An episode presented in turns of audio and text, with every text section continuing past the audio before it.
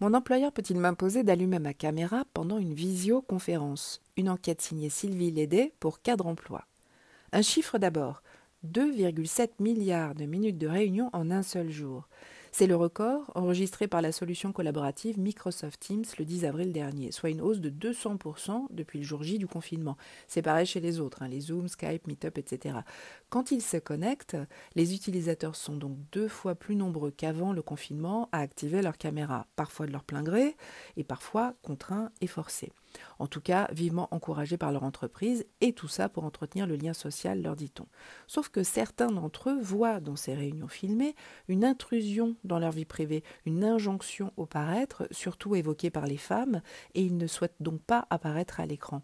Alors est-ce que vous avez le droit de refuser le César du meilleur acteur en visio? Nous avons demandé son avis à la CNIL, la Commission nationale de l'informatique et des libertés, et sa réponse est claire. Oui, vous avez le droit de refuser car la commission, je cite, assimile cette pratique à de la vidéo qui filmerait les agents sur leur poste de travail, donc à une surveillance excessive et disproportionnée. En effet, le raisonnement est le même car il s'agit d'une volonté de mettre sous surveillance constante des agents de surcroît à leur domicile. Les employeurs doivent mettre en place du contrôle sur ce qui est produit, sur les objectifs, etc. Et le télétravail ne peut être un prétexte à permettre une surveillance excessive de ce type. Fin de citation. Le placement des salariés en télétravail ne neutralise pas le pouvoir de direction de l'employeur qui reste donc libre d'imposer la tenue de réunions à distance sous réserve naturellement qu'elles soient organisées pendant les plages horaires de travail. Dans ces conditions, votre employeur peut également décider des modalités d'organisation de ces réunions, conférences téléphoniques, visioconférences, etc. Mais pour autant, argumente Amandine Vétu, avocate associée au sein du cabinet Flichy Granger Avocat, dès lors que la visioconférence n'est pas indispensable à l'exercice de l'activité et que le salarié ne refuse pas par ailleurs hein, de communiquer oralement, ben, il peut, à notre sens, valablement refuser d'allumer sa caméra en invoquant son droit à la vie privée. Ce refus ne sera pas susceptible de sanction. Fin de citation. Donc, si vous le souhaitez, vous pouvez assister à une webconférence sans allumer votre caméra ou, pour ménager les susceptibilités des uns et des autres, à poser une photo de profil sur votre compte, statique mais incarné quand même.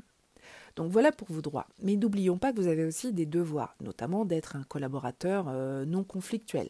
Alors, comment expliquer à votre boss que vous ne souhaitez pas apparaître à l'écran lors de ces meetings en ligne, mais sans passer pour quelqu'un d'agressif ou, euh, de, qui, n'est pas coopératif?